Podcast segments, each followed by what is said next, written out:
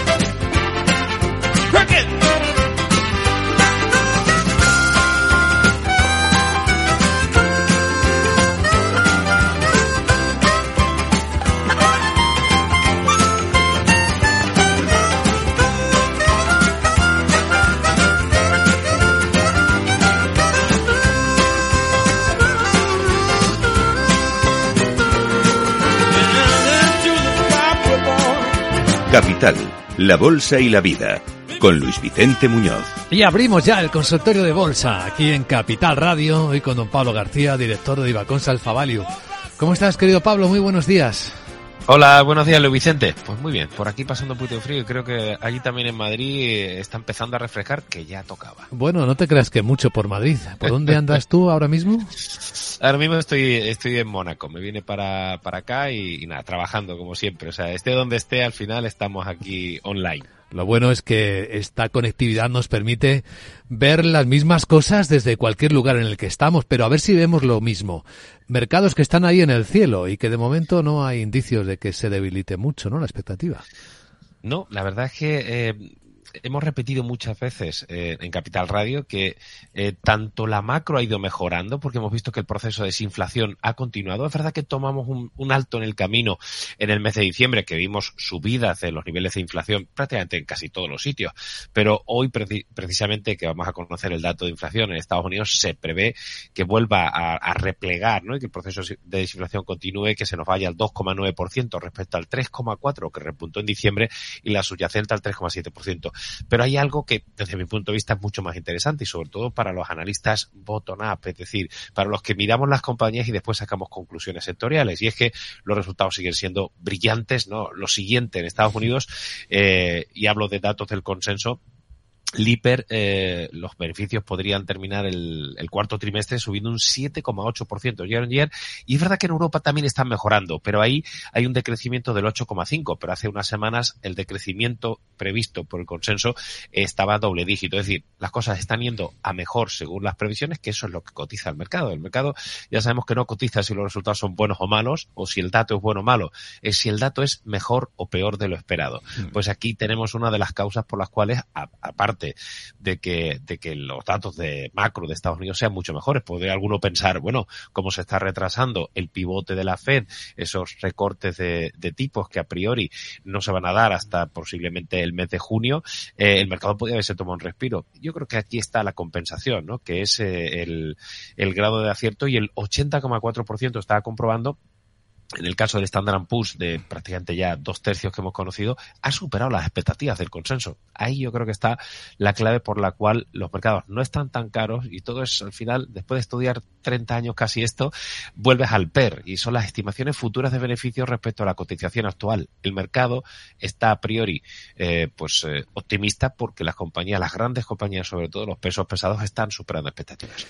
SP500 por encima de los 5.000 puntos para los supersticiosos era una barrera, ¿no? Pero se ha instalado, ahí ya llevamos un par de días por encima. Bueno, nosotros ya sabes que con, con, el gran Roberto Moro analizamos la parte técnica. En la parte, desde luego, fundamental, insisto, que es un tema de valoraciones. Sí. Si los resultados de un Meta, de un Nvidia, de un Microsoft, etc., hubieran sido malos, o por lo menos las expectativas hubieran enfriado al mercado, pues hubiéramos tenido un profit taking. Y al ser eh, ese Perth, esa concentración en los, en los siete magníficos, o pongamos 15 mayores valores, hubieran tumbado al mercado perfectamente un 5%. Pero es que no ha sido así. Es que los resultados han sido muy buenos. El caso de Meta ha sido espectacular. El caso de ARM, que también comentáis vosotros muchas veces, ha sido extraordinario. ASM eh, Internacional, ASML también en Europa. Es decir, la tecnología está tirando el carro y si encima nos apoyamos también con un Novo Nordis o alguno de los grandes pesos pesados de distintos sectores, eh, lo estamos viendo en Inditex, un sector retail muy tocado, con unas ventas minoristas cayendo en algunos países como Alemania, etcétera, y sin embargo el peso de Inditex es casi el 50% del, del stock 600 retail, mientras que la gallega lo sigue haciendo bien, mientras que Novo Nordisk lo sigue haciendo bien, o ASML, es muy complicado que los mercados caigan, no estamos muy concentrados y eso pues eh, tiene su parte positiva y desde luego su parte negativa. Hoy en la historia tenemos que, enseguida atendemos a nuestros oyentes, pero en la historia tenemos que ser sensibles a los cambios de pesos que se están produciendo con este mercado en el que la tecnología tiene tanta potencia y también en las distintas zonas del mundo. Has visto que MSCI ya da más ponderación, mayor peso a los mercados de India y le resta un poco uh -huh. a los de China. ¿Has visto que Nvidia ha superado por capitalización en algún momento a Amazon? Así es, y os he escuchado esta mañana, que ya sabes que yo esté donde esté, os he escuchado en Letonia, en, en Frankfurt el otro día, eh, o aquí en Mónaco. Lo escuchaba. A ver, hay algo muy positivo. Nosotros ya sabes que a nivel internacional estamos muy largos de Estados Unidos y sobre todo tecnología, pero India es nuestro mercado preferente. Es verdad que no estamos en Japón. Alguno me dice, ah, pues eso no ha, no ha sido un acierto. No se puede estar en todos lados. Pero eh, me sorprende el 13,45%, sobre todo con los datos de menos 2,9% del PIB del tercer trimestre de Japón o bueno, no estamos posicionados en China, en deflación de, de los últimos tres meses, pero India, India sigue siendo eh, la democracia más poblada del mundo y además está atrayendo o estamos cambiando esas inversiones desde China hacia India. Esto es un proceso muy largo, pero apostamos por un, uh, por un ETF que ya hemos comprado un año y estamos muy, muy contentos. Esas son las dos fuera de Europa que estamos más neutrales. Estados Unidos e India son las apuestas que hemos tenido y estamos muy satisfechos con cómo están evolucionando.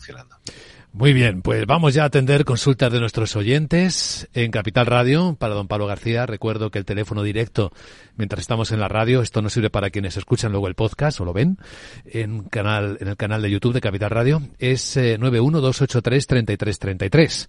El correo electrónico es oyentes arroba capitalradio.es y el WhatsApp vía favorita. Ahí podéis dejar las preguntas grabadas con vuestra voz 687 050 600. Y por ahí empezamos a escuchar. Adelante con la primera. Buenos días. Buenos días, Capital Radio. Eh, bu buenos días, Pablo. Soy Enrique, desde Madrid. Te quería preguntar por el sector de ciberseguridad, eh, si puedes hacer un breve análisis de él. Eh, me gustaría entrar aprovechando algún recorte en Palo Alto o CrowdStrike. A ver si puedes analizar posibles puntos de entrada interesantes con stops. Muchas gracias. Pues muchas gracias, Enrique. Muy interesante pregunta. Es un sector potente. Muy, muy interesante, sí. Eh, a ver, es verdad que yo creo que la inteligencia artificial ha eclipsado cualquier tema que no sea pues la inteligencia artificial, pero la de ciberseguridad es mucho anterior, ¿no? Lo hemos visto en algunas compañías europeas, aunque hablar de ciberseguridad y hablar de Atos eh, es un poco chocante, porque Atos lo ha hecho especialmente mal, pero la filial de ciberseguridad es una de las eh, joyas de la corona. Tengo por aquí y voy a intentar eh, compartir, eh, que siempre me cuesta un poquito, pero bueno, los que somos ya mayorcitos nos cuesta un poco. pero lo conseguimos, pero, ¿eh? Nos costará, lo conseguimos, pero lo conseguimos. Porque determinación tenemos. Sí, ahí está. Y aquí está, como decíamos, palo alto. Es decir, insisto que es un tema que hemos tratado los analistas desde hace mucho tiempo, que es una temática a muy largo plazo. Es decir, si estamos hablando de avances tecnológicos, si estamos hablando que todos estamos, pues, como ahora estamos haciendo, ¿no? Estamos en, en el extranjero, pero estamos haciendo una videoconferencia para que, para ver estos gráficos o el análisis. Es decir, necesitamos que esto sea seguro. O sea, que, que yo creo que está eh, fuera de toda duda que es una de las tendencias. Pero insisto, no hablamos tanto analistas y periodistas porque la inteligencia artificial lo ha eclipsado, pero aquí vemos Palo Alto, una compañía que sigue gestionando muy bien, además la capitalización no es de las capitalizaciones de las mega big tech, pero estamos hablando de 117 mil millones de, dólares de la compañía californiana. Yo creo que es una temática que me sigue gustando, que puede, podemos entrar. Palo Alto es una de las compañías, ¿no? Es verdad que muchas grandes compañías como Microsoft tienen sus departamentos, por, su, por supuesto, de ciberseguridad, al igual que inteligencia artificial. Muchos dicen, bueno, quiero, quiero un pure player, ¿no? Quiero algo que solo haga esto. A veces las compañías esas son muy pequeñas y te la estás jugando a un ítem y entrar en inteligencia artificial a través de Alphabet, de Amazon, a través AWS, pero es que Amazon tiene no sé, no sé cuántos ingenieros trabajando solo en inteligencia artificial. Es decir, que a veces no hace falta jugar a la temática, sino que hay grandes compañías que están invirtiendo. Pero Palo Alto sería una de ellas. Ay, aquí llega la cuestión, ¿no? ¿Qué hacemos? ¿Entramos a 372 dólares? Pues eh, es complejo. Yo creo que eh, en general la tecnología está muy alta, pero no está cara. Eh, nosotros seguimos muy posicionados, pero es verdad que el nuevo entrante a veces tiene que esperar un desajuste de mercado, una toma de beneficios, alguna palabra de Powell que haga que salga algo de, de, de, de, de papel para volver a tomar. A lo mejor 350, pues una zona ahí de soporte o incluso la zona de 300 dólares. Pero como tendencia hay que seguir largos de tecnología, ciberseguridad, inteligencia artificial. Eh, pues qué vértigo, ¿eh? A ver el gráfico. sí. Eh, tenemos al teléfono a Fernando en Bilbao. ¿Qué tal, Fernando? Buenos días. Hola, buenos días. Mira, enhorabuena por el programa. Quería preguntarle al analista por Resol, porque yo las tengo a 13.50 y, y veo que está a 14 y pico, a ver qué opina él, si se puede vender o cuál es res la resistencia. Pues bien, vamos a echar un vistazo ¿Me podéis dejar Repsol. el teléfono, por favor? Claro que sí. Puede quedarse Fernando escuchando en, a través del teléfono. Vamos a ver. Bueno, eh, yo siempre he dicho que los sectores cíclicos de consumo hay que analizarlos en su conjunto. Es, verdad que uno puede decir, bueno, oye, prefiero eh, hacer el stop picking. Por lo general, los stop picking en sectores de, de cíclico, cíclicos pesados no funcionan tan bien. Es decir, escoger la tendencia. ¿Qué está pasando con Repsol? Pues lo que está pasando a casi todas. A ver, dicho esto, eh, abrimos un paréntesis. Hemos visto, por ejemplo, a, Shell, que publicó unos resultados muy buenos, o BP, y entonces esas compañías pueden hacerlo un poquito mejor. Es verdad que Repsol eh, tiene un perfil dentro de upstream, downstream, es decir, upstream, exploración y producción, downstream, refino y marketing. Marketing, piensen en las gasolineras, lo que les cuesta una botellita de agua respecto a otra. Ahí es donde están los márgenes de la gasolinera, no en venderle la gasolina. Pues eh, Repsol está, no es de las más expuestas en términos relativos a upstream, y entonces, bueno, suele tener un comportamiento un poquito más, eh, más estable cuando los precios del crudo no están subiendo. Es verdad que los precios del crudo repuntaron al máximo de dos meses, otra vez han vuelto a caer. Lo que está claro es que los cíclicos pesados van a ser eh, un revulsivo en algún momento. Yo espero que el segundo semestre sea el mejor.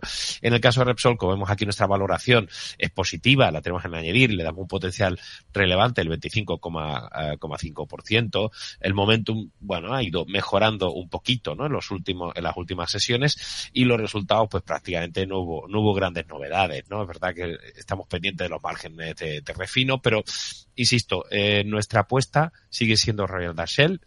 Hemos hecho algo también en Metal and Mining con Río Tinto y estamos esperando la oportunidad.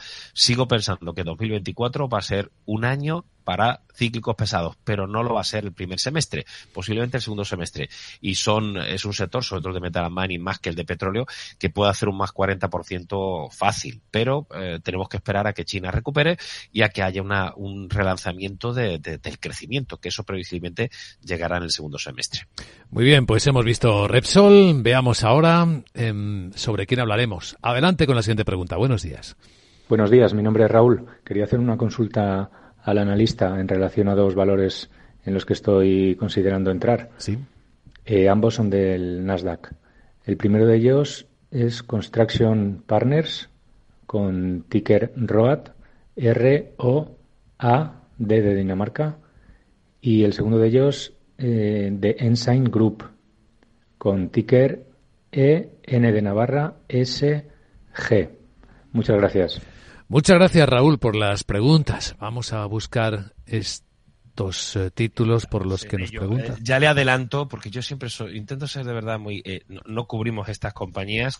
De hecho, estaba comprobando eh, pues eh, sectores eh, y, y- porque a veces nos da una idea. Claro, es que son. com- eh, eh, Construction Pan está hablando de un valor de 2.500 millones de dólares. Por lo general, a partir de los 10.000 millones, aunque hay algunas compañías como, como Rand Lauren, como, como Harley Davidson, que son están ahí por debajo de los 10.000 millones, las solemos eh, seguir, pero pff, 2.500 millones en Estados Unidos nos cuesta. Eh, en el caso de, de, de- estamos hablando de compañías de infraestructura, de construcción eh, y servicios que tienen proyectos de, de- autopistas, de, y el comportamiento ha sido, ha sido fantástico, ¿no? Me sorprende algo, ¿eh? Porque estas compañías que no están ligadas al- a, los sectores más punteros no, no, no suelen tener un comportamiento tan espectacular, pero a nivel eh, year to day sigue estando en positivo 9-12% y eh, a un año vista la verdad es que el comportamiento ha sido excelente. Eso es lo único que podemos decirle. No estamos invertidos ahí. Ha publicado ayer, eh, publicó tras el cierre Waste Management, una compañía más de gestión de aguas y tal, mucho más grande. Ahí sí solemos invertir, pero en, eh, digamos, en, servicios de, infraestructuras de construcción no lo estamos haciendo y pensamos que a estos niveles podría ser un momento como para, como para hacer beneficios. Y en el caso de la siguiente, que la estoy eh, cargando justo ahora en el mercado, Ensign eh, Group, Sí, son 6.700 millones de capitalización, estoy viendo aquí. Tres cuartos de lo mismo. Al estar por debajo de los 10.000 millones nos cuesta ya seguir. Seguimos 600 compañías en Europa y otras tantas también en Estados Unidos y, más en, Asia. Entonces nos cuesta. Pero, pero bueno, pues, la verdad es que también me sorprende que lo haya esto también. Y si son dos compañías que tienen cartera, eh, Raúl, pues eh, enhorabuena. Pero aquí está hablando de, de lo que llamamos el Nurturing and Rehabilitative Care, eh, Care Service, ¿no? Es decir, pues eh, servicios de, de, mm, eh, geriátricos, de, de, de clínicas, etcétera.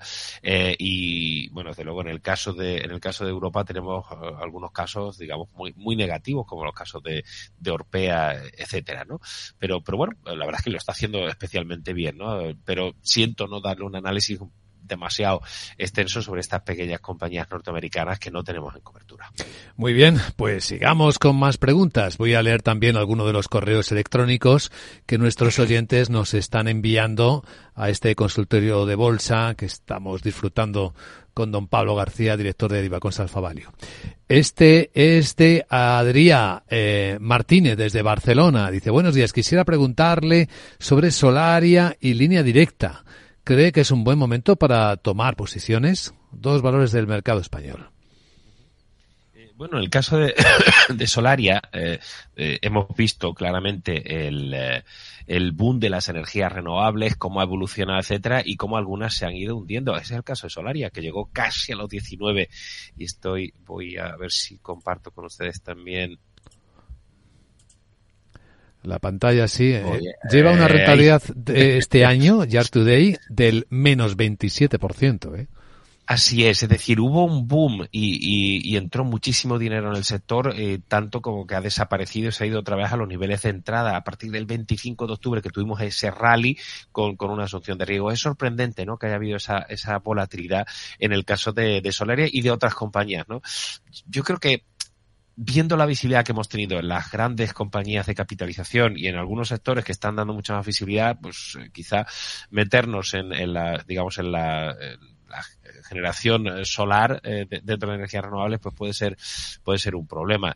Tenemos los tipos en máximo, las, eh, los retornos no se están no están siendo especialmente fuertes. Es verdad que Solaria no, no, la energía solar no ha tenido los problemas de la energía eh, eólica como hemos visto en los nortes de turno y algunos eh, depreciaciones de activos en balance que hemos visto en Estados Unidos, pero eso puede llegar. Yo creo que no merece la pena eh, tomar el riesgo, pero es verdad que los niveles de, de valoración actuales, pues sí que nos dan un poquito de cancha, ¿no? Para ver si puede recuperar terreno, ¿no? Yo tengo mis dudas, las tuve en su momento con el rebote, en las caídas, es decir, ni he cogido la subida de, de octubre a través de este valor, ni tampoco he cogido las caídas. No he preferido mantenerme al margen por, por no entender esa volatilidad tan brutal que ha habido en estos, en estas compañías. La otra por la que preguntaba era por línea directa aseguradora, que lleva en este año un 9,2% de revalorización, aunque es verdad que desde que comenzó el año, desde que acabó febrero, pues ha estado pues eh, bajando un poquito. Ahora está rebotando de nuevo a 95 céntimos. yo creo que ha sido un poco fruto de lo que hemos visto en todo el sector asegurador. A ver, de repente hemos visto que el recorte de tipos no se va a producir tan rápido y entonces pues eso da un poquito más de cancha a las compañías de- del sector asegurador. Es decir, ellos los márgenes suelen ser bastante más altos cuando, cuando tenemos esos spreads superiores y eso yo creo que ha marcado la tendencia de del sector asegurador en su conjunto en Europa que han ido mejorando, ¿no? Es verdad que hemos tenido algo de reaseguros a través de Munise, hemos tenido algo de tanto AXA como Allianz, pero seguimos infraponderando el sector. Al final, el recorte de tipos está ahí. Es cuestión de si es en abril en Europa o es en, o es en mayo, junio, pero eso se va a ir produciendo. Entonces, igual que hemos visto en el sector bancario, los márgenes han sido más que aceptables, eh, pero como tendencia a largo plazo de aquí un año, es verdad que vemos que los resultados que se están marcando justo ahora han marcado un máximo. Lo hemos visto más claro que en el sector asegurador y reasegurador, en el sector bancario, como los resultados, por ejemplo, de Bankinter, que fueron muy buenos a nivel anual, caía un 6% el día de la publicación, como pasó en otros comparables también, debido a que el cuarto trimestre en términos secuenciales venía ya a la baja, a pesar de esos resultados, insisto, anuales que son, que marcan récords. Mm, Podría pasar también en el sector asegurador, pero este retraso en el recorte de tipo, desde luego, es beneficioso para todo el sector financiero en su conjunto, bancos y aseguradoras. Estoy mirando el chat también del canal de YouTube a ver qué van comentando nuestros espectadores. Hay uno que dice que seguirá dentro de Construction Partners porque es el único que están de acuerdo los republicanos y los demócratas en la renovación de las infraestructuras. Bueno, si confían los políticos allá cada uno, ¿no? Exacto, bueno, es un tema que todos los políticos van a estar. El tema de inversión, volvemos a un poquito a Keynes también para relanzar el, el gasto público, pero después todo tiene que, efectivamente, todo tiene que pasar y no siempre pasa. Pregunta eh, José Miguel eh, por HSY. ¿HSY qué es? A ver si lo buscamos porque eh, yo no sé qué es, a lo que se refiere. ¿Será el RIC? Sí, será Hersey, la, la compañía norteamericana eh, eh, de es, es, eh, la compañía de, de chocolate. Sí, señor. Eh, la, la chocolatera. ¿Cómo se nota aquí quién sabe? Hersey, la chocolatera. Hersey Foods Corporation se llamaba antes. Sí, así es. Estas sí son más grandes. Es que tiene que entender también que los analistas, el mundo es enorme, pero Hersey sí, estos son 40 mil millones de, dólares. Eh, está tocado. El sector alimentación en su conjunto, hemos visto cómo ha ido pasándolo mal. No solo Hersey, también le ha pasado a, a Nestlé y le ha pasado a muchas compañías del sector. Las subidas de los precios de las materias primas, eh, el, el azúcar, que está subiendo con mucha fuerza. El azúcar creo que lleva un 15-16% en el año. Trasladar a los precios finales no está siendo tan fácil como cuando iniciamos el proceso de inflación, que ahí se camufló, si queremos llamarlo así, con la subida de inflación. Oye, nosotros tenemos que subir costes, pero, y eso ha hecho que los márgenes mejoraran. Desde entonces lo que hemos visto es que cada vez más los márgenes están sufriendo un poquito más y le, y le cuesta al sector recuperar, ¿no? Pero es una gran compañía y no publicó malos resultados, ¿no? Eh, Estuvieron más o menos en línea con lo que se preveía y no ha habido ¿no?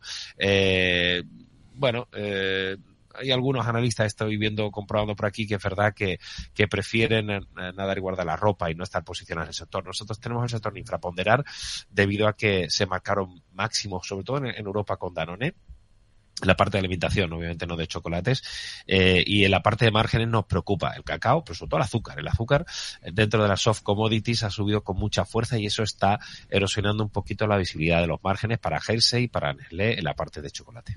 A mí me preocupa más lo del cacao, ¿eh? que, que lo del azúcar. Claro. Sí, sí, sí. Que nos gusta el chocolate, esto no son buenas noticias. Están cayendo muchos precios de materias primas, pero no el del cacao, que está justo al contrario, ¿eh? que está dando unos, Así es. Unos repuntes importantes. Pregunta también en nuestro chat de YouTube, otro de nuestros eh, espectadores ahora mismo, por IFX. IFX es eh, Infineon, ¿verdad? Sí, así es, así es.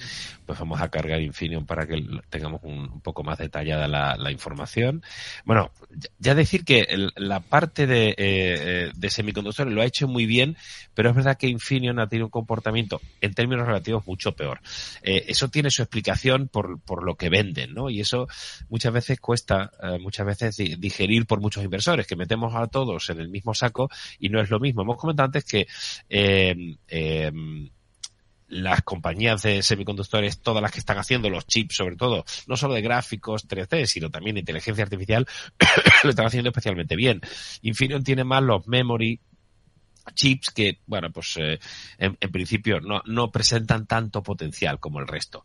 ¿eh? Entonces, el, el gráfico que hemos visto aquí no tiene nada que ver con el gráfico de Nvidia o con el gráfico de ASML dentro de la maquinaria de, para, para semiconductores. Entonces, yo creo que por ahí está un poquito la, la, la historia, ¿no? Y, el, y lo vamos a ver quizá en el money making lo vemos algo más claro. El sector automóvil eh, eh, pesa mucho en el caso de Infineon. Si hemos hablado que las tendencias del sector automóvil son de reducir demanda, pues obviamente las peticiones de chips para un Infineon van a ser, van a ser menores y también está eh, en otros sectores que presentan menos visibilidad, como puede ser Industrial Power Control o Power and Sensor System, etcétera, ¿no? Es decir, que viendo dentro de las semiconductores, digamos que no está ahora en el, en el, en la cresta de la ola, como pueden ser pues las Nvidias o la maquinaria que hace ASML Internacional, ASM o incluso también ARM Holding. Muy bien, pues antes del minuto de oro, una última, así muy rápida. Daniel, que dice que nos está viendo desde Oslo, un poco más arriba que tú, pregunta por Equinor. Dice que parece que se ha despegado del petróleo. Es una petrolera, Equinor. Sí, sí, y de hecho ahí eh, tengo que reconocer que nos funcionó francamente bien durante un tiempo y yo esperaba algo más de los resultados de Equinor. Antes hemos hablado que el sector en su conjunto eh, suele, digamos, eh, evolucionar de una forma muy eh, eh, digamos, eh, unis, al unísono, pero en el caso de Equinor ha decepcionado claramente los resultados. Es verdad que tuvo un momento muy fuerte porque tuvo un papel eh, crucial con el tema del gas y de y de y del petróleo con los problemas de, de Rusia, pero ahora se ha dado la vuelta por, completo, ¿no? Insisto, los resultados han sido claramente peor de lo previsto. Tiene bastante eh, bastantes opciones de, de no hacerlo bien. Nosotros le estamos dando un potencial muy bajo del 3,4%, lo tenemos en reducir eh, y un momentum muy negativo, con lo cual, bueno, desgraciadamente no, no ha sido el momento. Si hubiera un repunte del precio del crudo, desde luego incluso mejor jugar a través de Royal Shell o a través de BP y podría ser un revulsivo también para Equinor, pero en este momento desaconsejamos tomar posiciones en, en la petrolera noruega. Bien, atención, que llegamos al minuto de oro. Veamos, Pablo, ¿qué idea para finalizar este consultorio? Bueno, siempre en los últimos, yo creo que ya 14 meses, volvemos a ser aburridísimos, pero muy rentables. Seguimos apostando por la trilogía norteamericana. Eh, a veces no hay que cambiar las cosas, ¿no? Eh, a uno le gusta una camisa y sigue poniéndose la misma, si siempre que le funcione, mantenerlo. Pues eso es lo que estamos haciendo. Mantenemos nuestra apuesta por India, nuestra apuesta por Estados Unidos, por la solidez de los resultados y la visibilidad, sobre todo, que están dando. Apostar por Microsoft, por Amazon, por Nvidia, por incluso Apple o algunas otras tecnológicas, de momento nos ha funcionado francamente bien en cartera. Insisto, mientras que las expectativas de beneficios sigan siendo tan extraordinarias en Estados Unidos y la reaceleración del crecimiento se mantenga, yo creo que hay que seguir todavía estando largos en tecnología como la principal eh, de, nuestras recomendaciones. Pues eh, ahí está el final de nuestro consultorio de bolsa con don Pablo García, director de Ibacosa Alfavalio, a quien le damos las gracias. Hoy doblemente, también por ser parte, familia, en el Día Mundial de la Radio. Gracias, Pablo. Es verdad. Felicidades, gracias, Luis Vicente. Chao. Compartidas. Un abrazo.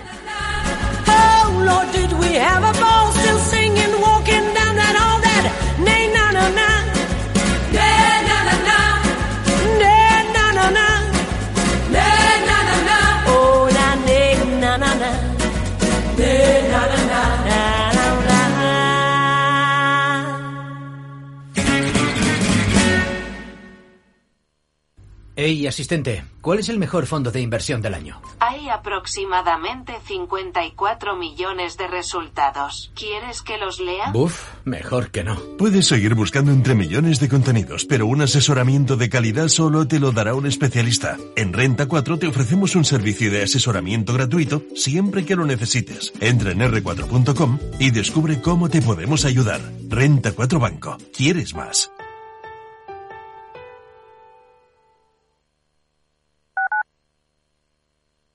Capital Radio, Madrid, 103.2 FM.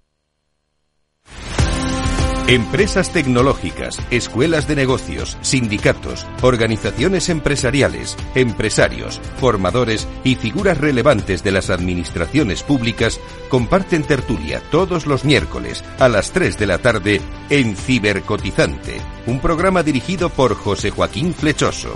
Cibercotizante, la digitalización desde una óptica diferente. Capital Radio. Capital Radio, 10 años contigo.